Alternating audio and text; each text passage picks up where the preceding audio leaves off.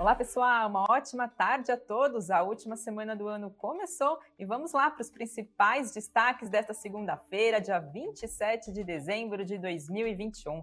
Magazine Luiza aprova emissão de 2 bilhões de reais em debêntures. Petrobras vende participação no Polo Carmópolis por mais de 1 bilhão de dólares. Cirela acerta a venda de mais de 800 e 284 milhões de reais em imóveis.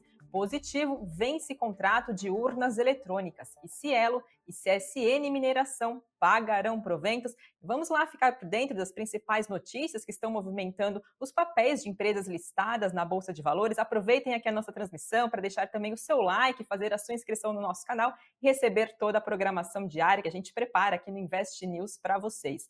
E começo falando de Magazine Luiza. O Conselho de Administração da companhia aprovou a 11ª emissão de debêntures, que são títulos de dívidas da companhia, num valor de 2 bilhões de reais. De acordo com a empresa, esses recursos que vão ser levantados vão ser utilizados para otimização do fluxo de caixa e também gestão ordinária dos negócios da empresa. A emissão vai ser de 2 milhões de debêntures que tem vencimento em 23 de dezembro lá do ano de 2026. O valor de cada debênture será de mil reais e os papéis só poderão ser negociados entre investidores qualificados. Depois dessa notícia, nessa segunda-feira, a gente viu os papéis da Vares Digita com forte alta, chegou a passar dos 5% e por volta do meio-dia a alta era de 4,83% dos papéis de Magazine Luiza. A Levante Investimentos fez um rápido comentário sobre essa notícia da companhia e apontou que ela é bastante significativa para a empresa,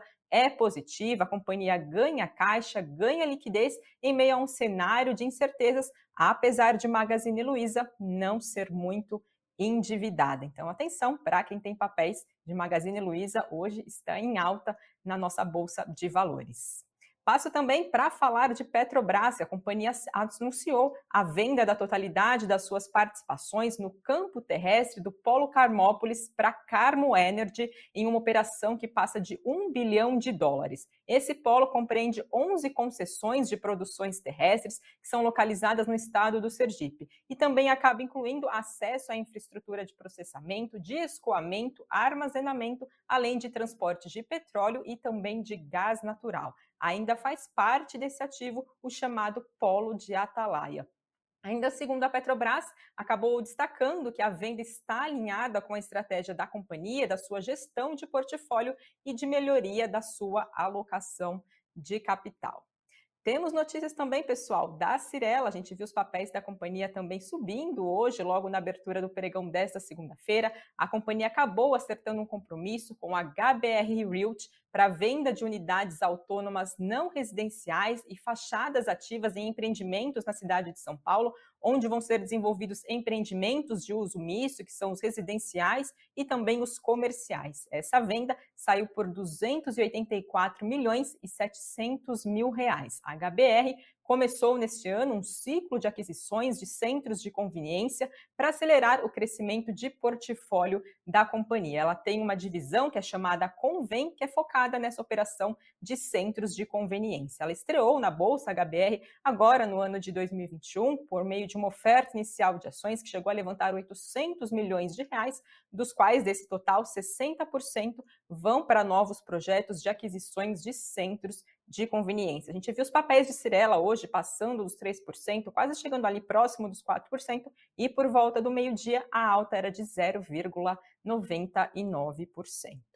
Temos também a atualização de notícias envolvendo a B3, a nossa bolsa de valores, que acabou confirmando a aquisição da Nelway, uma empresa de Big Data. Essa operação foi aprovada tanto pelo CAD quanto também pela CVM.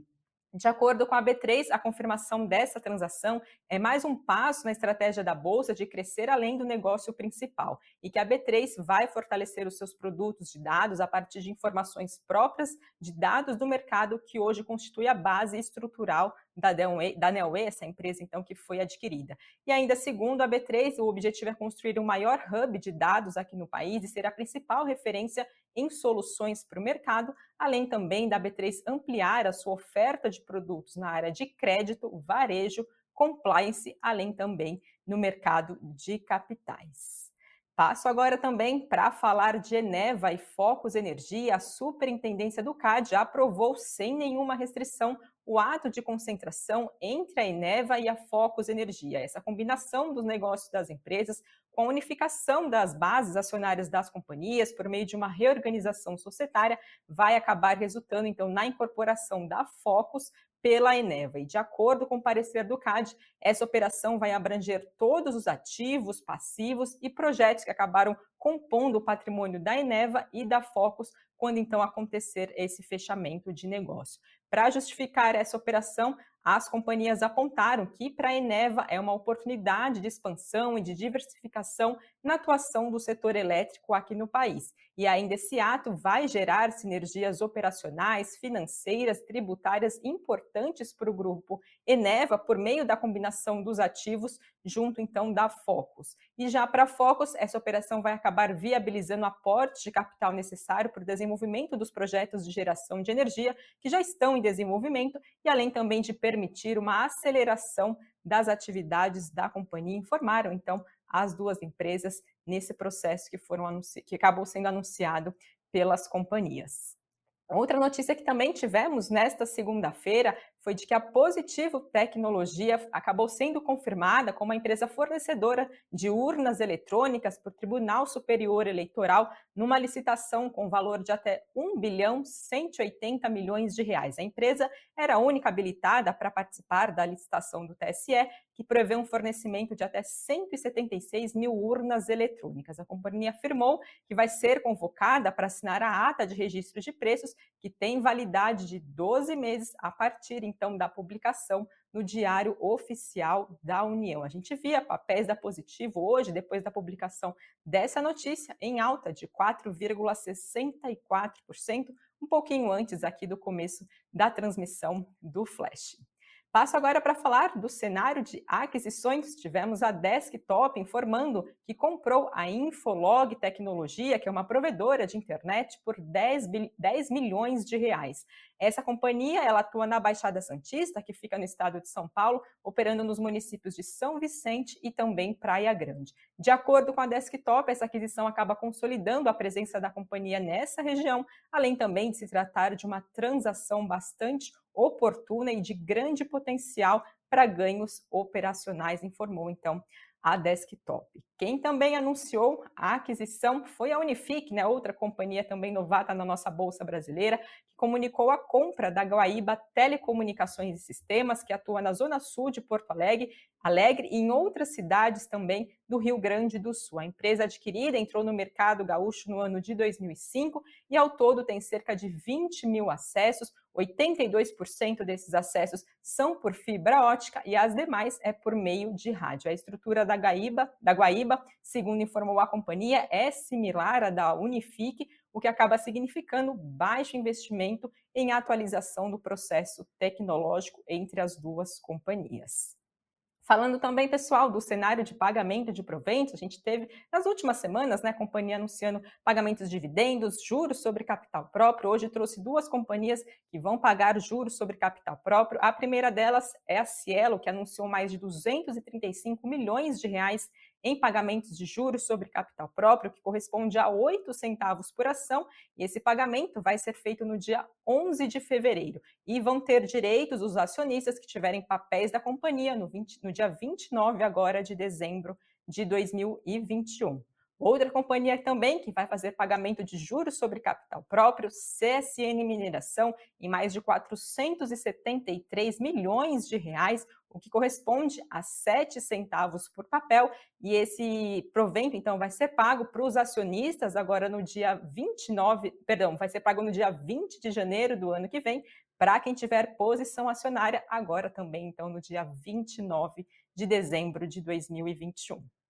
Temos também notícias, pessoal, do Boletim Focus, que é sempre divulgado toda segunda-feira pelo Banco Central, onde sempre traz as expectativas do mercado financeiro para a Selic, para a inflação, para a PIB. E nesta semana, o mercado financeiro reduziu a sua estimativa de inflação e também de alta prevista para o PIB agora no ano de 2021. Então, falando da nossa inflação, do IPCA, o índice de preços ao consumidor amplo aqui no país, a expectativa passou de 10,04% previsto na semana passada para 10,2%, então na estimativa dessa semana, agora para o ano de 2021. Lembrando que o centro da meta desse ano é de 3,75%.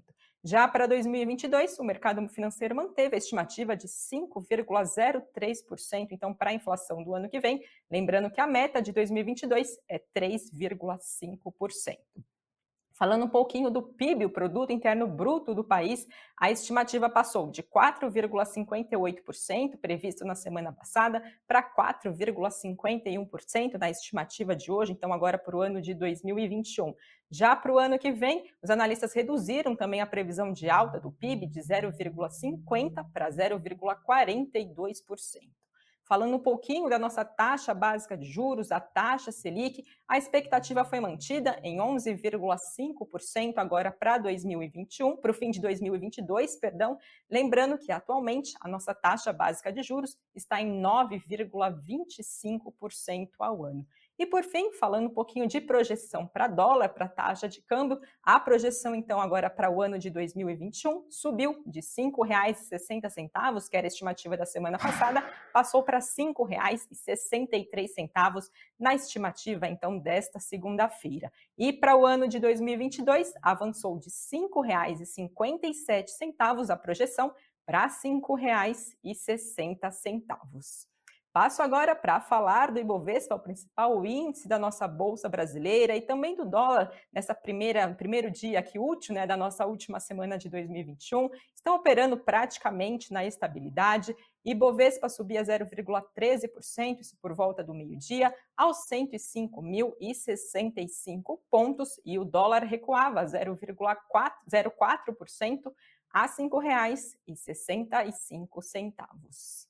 Passo agora para falar dos destaques do Invest News desta segunda-feira. O tema do Cafeína é sobre após a compra do Cruzeiro por o ex-jogador Ronaldo. Será que o time pode ter suas ações listadas na Bolsa Brasileira? Lembrando né, que Ronaldo foi anunciado como acionista majoritário do Cruzeiro, assim como outros times da Europa que têm ações listadas em bolsas de valores. Será que o Cruzeiro também pode ter suas ações listadas na nossa bolsa? Então, no programa de hoje, Sam e Doni falam sobre o negócio que pode acabar mudando a forma como os times de futebol são vistos aqui no país. E no nosso site, que é o investnews.com.br, a Karina Trevisan fala sobre o que esperar da economia do Brasil Agora, para o ano de 2022, ela conversou com economistas que falam sobre a inflação, sobre Selic, sobre trabalho, renda, o que esperar da indústria também. Então, aproveite para conferir esse cenário né, que os economistas projetam, então, agora para o ano de 2022, que já está batendo a porta aí. Aproveite, então, para entender como os economistas estão enxergando o que pode esperar agora do ano que logo mais está por aí. E lembro vocês também, pessoal, dentro da nossa programação tem o Boletim Invest News, seis e meia da tarde ao vivo para manter vocês também bem informados depois do encerramento do pregão de hoje. A programação do Invest News segue firme e forte aqui para passar para vocês todas as atualizações nesses últimos dias agora também de 2021.